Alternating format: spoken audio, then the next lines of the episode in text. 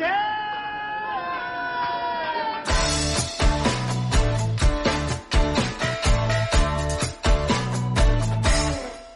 客官来了，您呢？说是嬉笑怒骂，京字京韵，老北京字里行间，品茶听书，逗你笑。本节目呢由喜马拉雅 FM 独家播出啊！感谢您收听老北京茶馆我呢是喜马拉雅上最会讲北京故事的丁爷。咱们呀，接着上回书的给您讲。上回书咱们说到司马德堪起义不成，反遭杀害，宇文化及大开杀戒，斩草除根。话说这个宇文化及啊，准备杀楚王杨秀，斩立决呀，就是咔嚓砍脑袋瓜子。谋士说了：“呃，大丞相使不得呀，大丞相。”蜀王杨秀一死，杨秀的儿子必然记恨您。杨秀有七个儿子，这七个儿子长大之后找您报仇，这个，所以啊，杨秀杀不得。宇文化及摸摸胡子说了：“嗯，你说的有道理，但是这个事情好办呀。”把这个杨秀的儿子也都杀了就可以了，啊，把杨秀儿子的儿子也都杀掉，他们全家都杀掉，这不就清净了吗？哎呀，这个谋士吓得一身冷汗啊！您就知道这个宇文化及是个什么人吧？结果还真是啊，杨秀满门抄斩，杨秀的七个儿子也是满门抄斩，得。隋朝皇帝老杨家就剩俩人了啊，一个是杨浩，一个是杨湛。那这杨浩和杨湛的结果又怎么样了呢？咱们呢老规矩啊，我呢给您沏上一杯茶，您听我慢慢的白话。话说这个宇文化及呀，把老杨家人杀的差不多了。就剩下杨浩和杨战了。宇文化及呢，也想玩个挟天子以令诸侯，所以啊，那挟天子，您得有天子啊，您没天子，您挟谁去啊？所以呢，还得立个天子。结果宇文化及琢磨来琢磨去，老杨家人不能都给宰喽。都给宰了，那就挟不着谁了。嗯，立杨浩为天子。这个杨浩啊，啊，就稀里糊涂成了隋朝的第四位皇帝了。话说隋朝大业十四年啊，也就是公元的六百一十八年的三月份，宇文化及去见杨浩啊。这个时候，这个杨浩啊，三十二岁。宇文化及挎着宝剑，带着金甲武士，咵咵咵咵咵去找杨浩。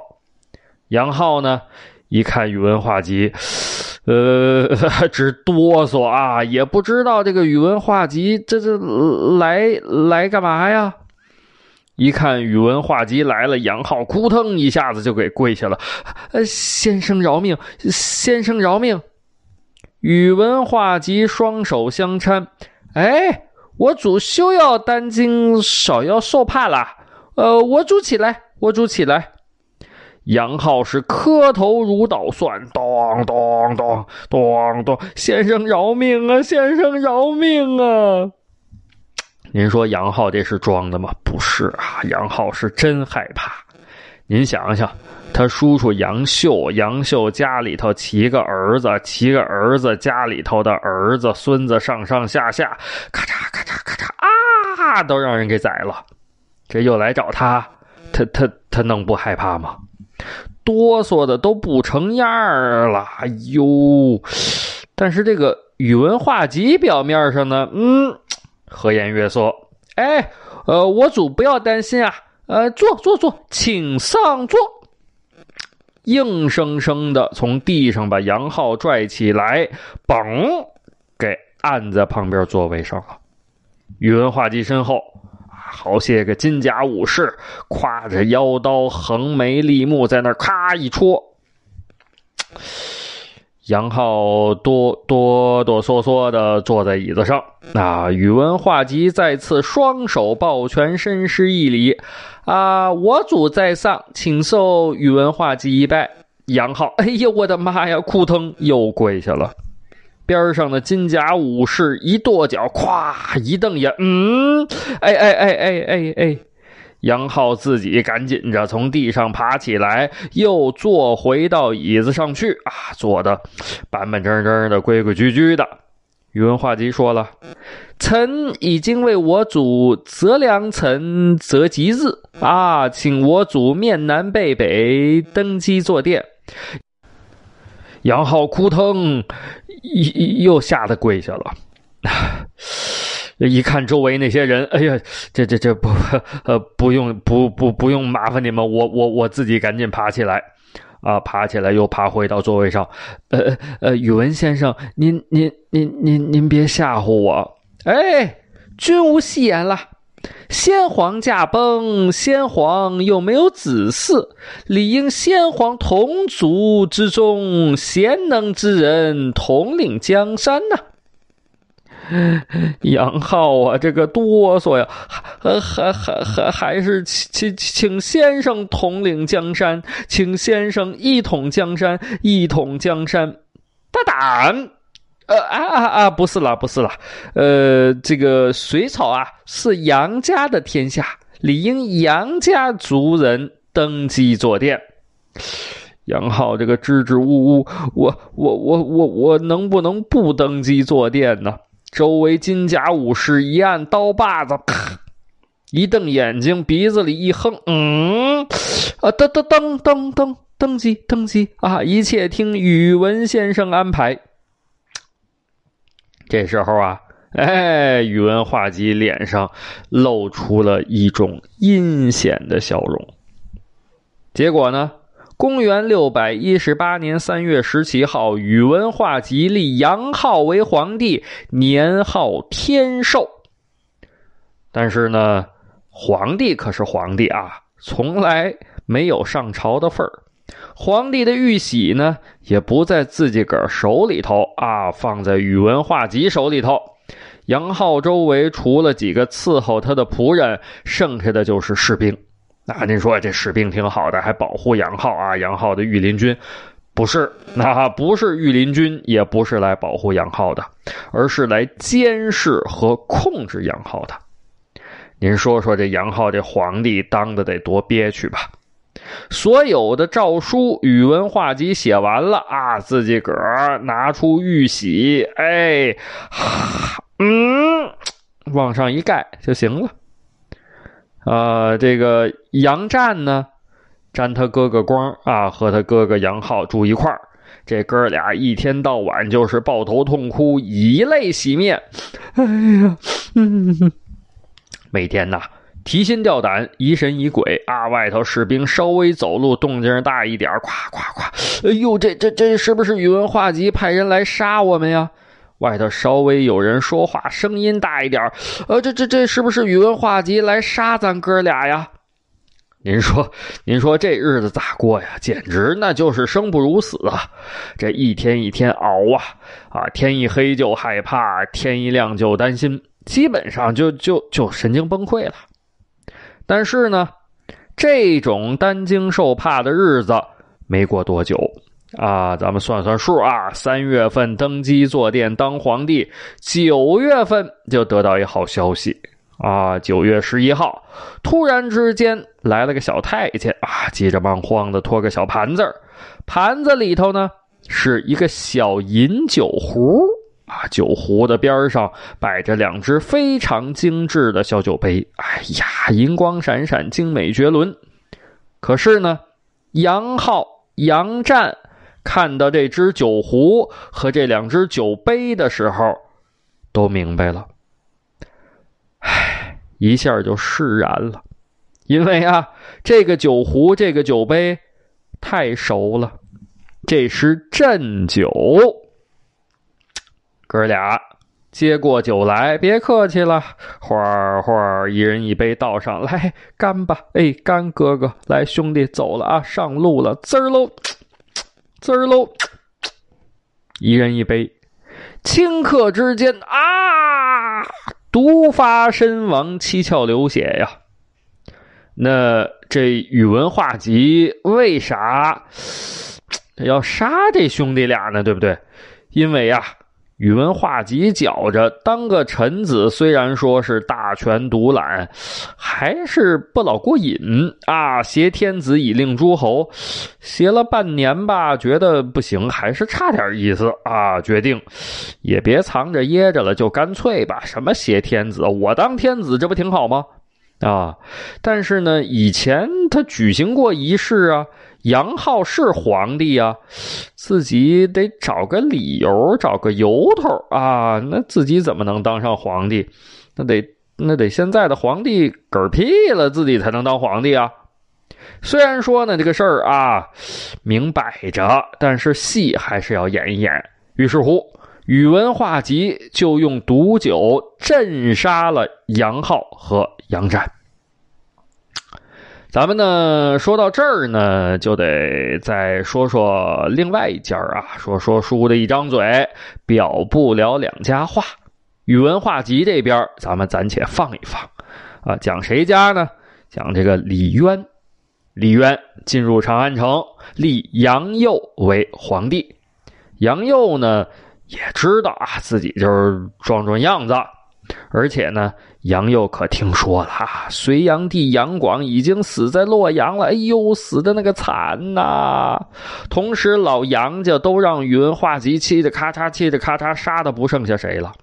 尤其是杨勇一家子，加上儿子孙子，满门抄斩，一个不剩。虽然说呢，表面上看啊，这个李渊呐，比宇文化及斯文。比这个宇文化及和善，但但但但但但是谁知道李渊到底心里是怎么想的？人心隔肚皮，知人知面不知心呐。有朝一日，李渊觉得啊，我杨佑也是绊脚石，那我我我我我是不是也就也就活到头了？那我我当这大王干嘛呀？我也没有人身自由。我我我还是保命要紧，于是呢，杨佑想办法，想来想去，想去想来，嘿，真有办法。公元六百一十八年，杨佑颁下圣旨，禅让皇帝位与唐国公李渊。李渊接到圣旨之后，首先叩头谢恩，然后拿着圣旨去找杨佑去了。杨佑吓一跳啊，以为这这这这李渊和宇文化及一样，也是带着宝剑、带着武士、带着刀来的。没想到呢，李渊呢身着朝服啊，就是礼服，没佩戴武器，也没有随从啊。见到大王杨佑，李渊磕头行臣子礼。杨佑赶紧上前搀扶，哎，先生请起，先生请起。李渊起身。两个人分宾主落座，李渊呢取出圣旨，双手托着摆在杨佑面前的条案上，后退一步说道：“微臣罪该万死，不敢觊觎皇帝位。”说完之后，李渊也没等杨佑辩驳，一转身走了。呃，杨佑看着眼前这卷子圣旨。有点蒙圈啊，杨佑呢？嗯，怎么闹不明白怎么回事啊？琢磨来琢磨去，琢磨三天，第二道圣旨又一次送到李渊府上。内容呢和第一道圣旨一样，禅让皇帝位于唐国公李渊。李渊呢，第二次上门退还圣旨。哎呀，这个。杨佑就想啊，是福不是祸，是祸躲不过，一咬牙，一跺脚，第三道圣旨又送到李渊府上了。还是那一套啊，禅让皇帝位于唐国公李渊。您问了，说这丁爷这禅让禅让啥意思啊？禅让啊，是指统治者活着的时候啊，这得得得活着啊，把首领的位置让给别人。禅呢，就是在祖宗面前大力推荐；让呢，就是让出地位。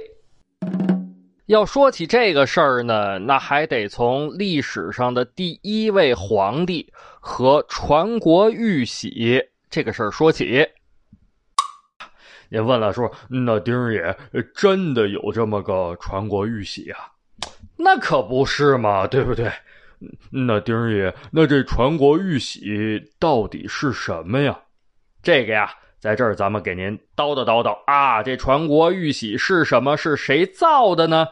啊，这传国玉玺呀，是秦始皇造的啊。秦始皇嬴政，姓嬴，名政。啊，原来呢他是赵国人，所以呢也有人叫他赵政。因为后来创立了大秦王朝了，所以呢也有人叫他秦政。啊，嬴政呢认为，那我的功劳很大呀，大到胜过之前的三皇五帝，所以啊，采用三皇之皇，五帝之帝，自称为皇帝。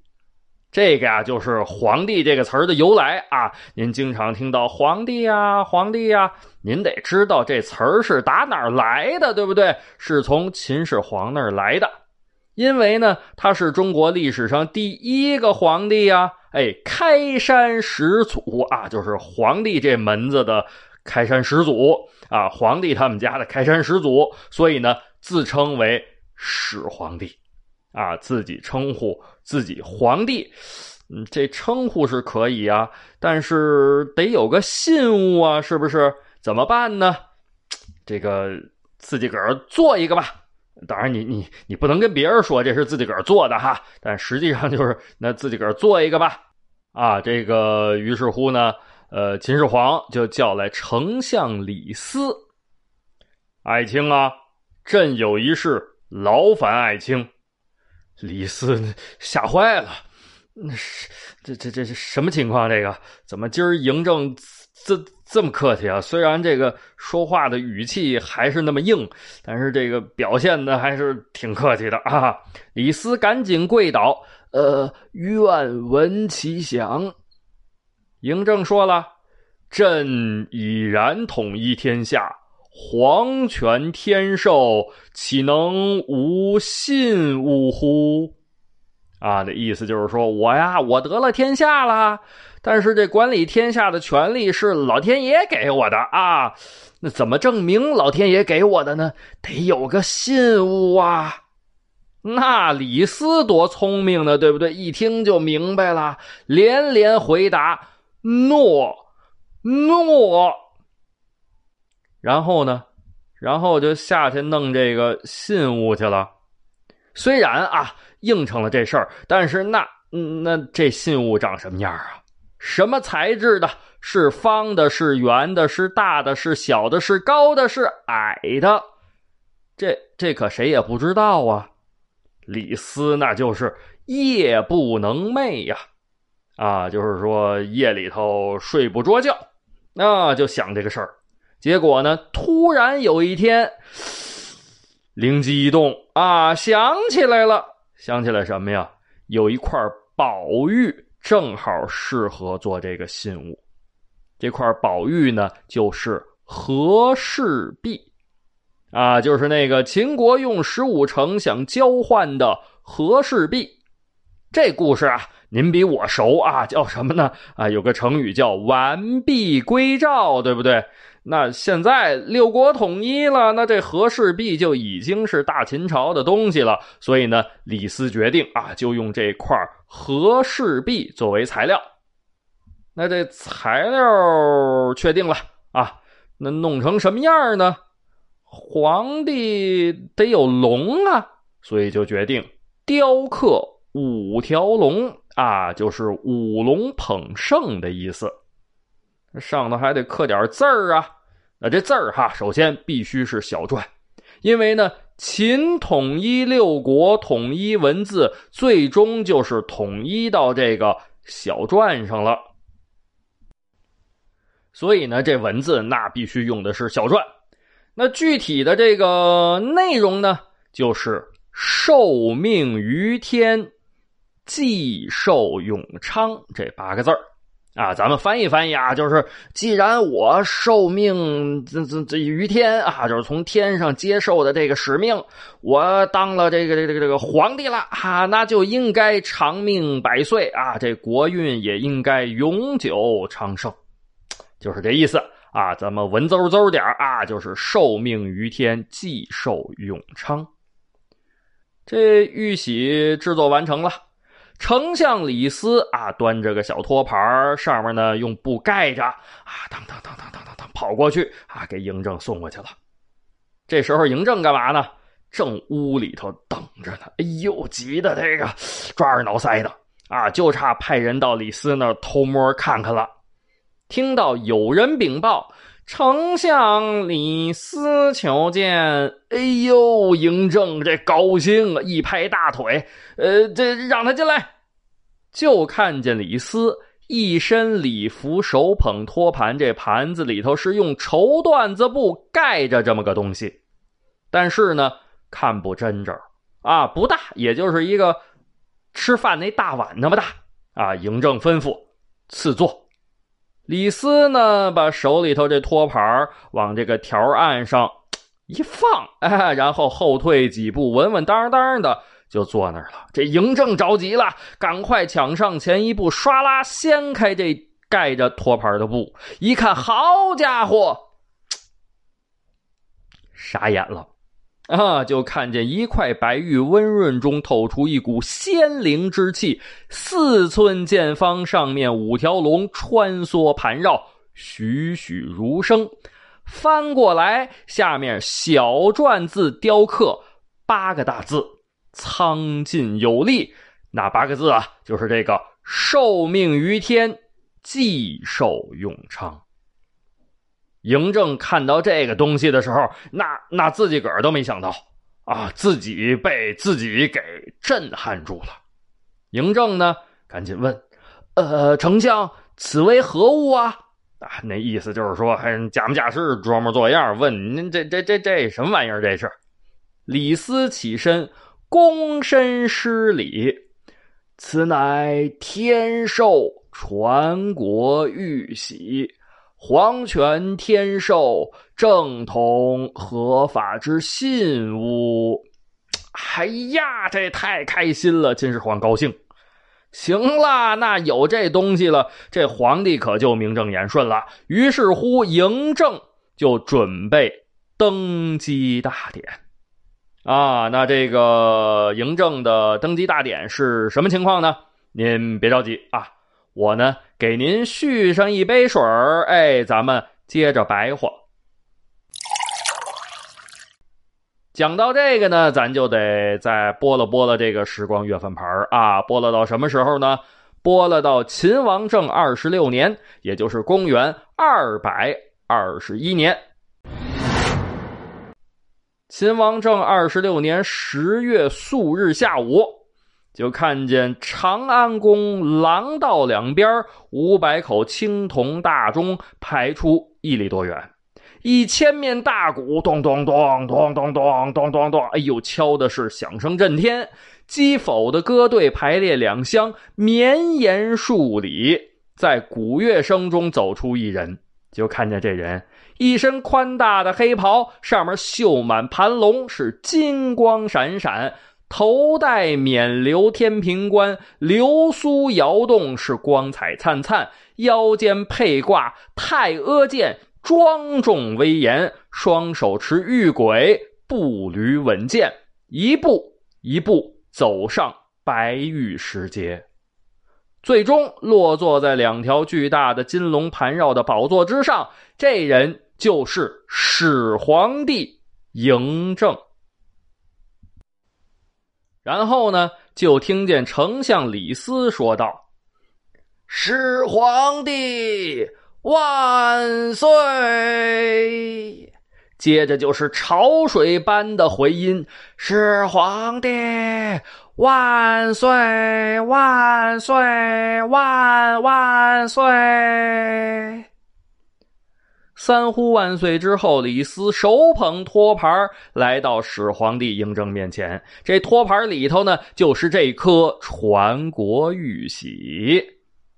这个时候啊，长安宫里里外外那是鸦雀无声，就听见丞相李斯说道：“天降祥瑞，得此重宝，传国玉玺，受命于天。”继寿永昌，接着下面还是潮水一般的喊呐：“受命于天，继寿永昌。”啊，从那一天开始，这传国玉玺就为天下人所知晓了。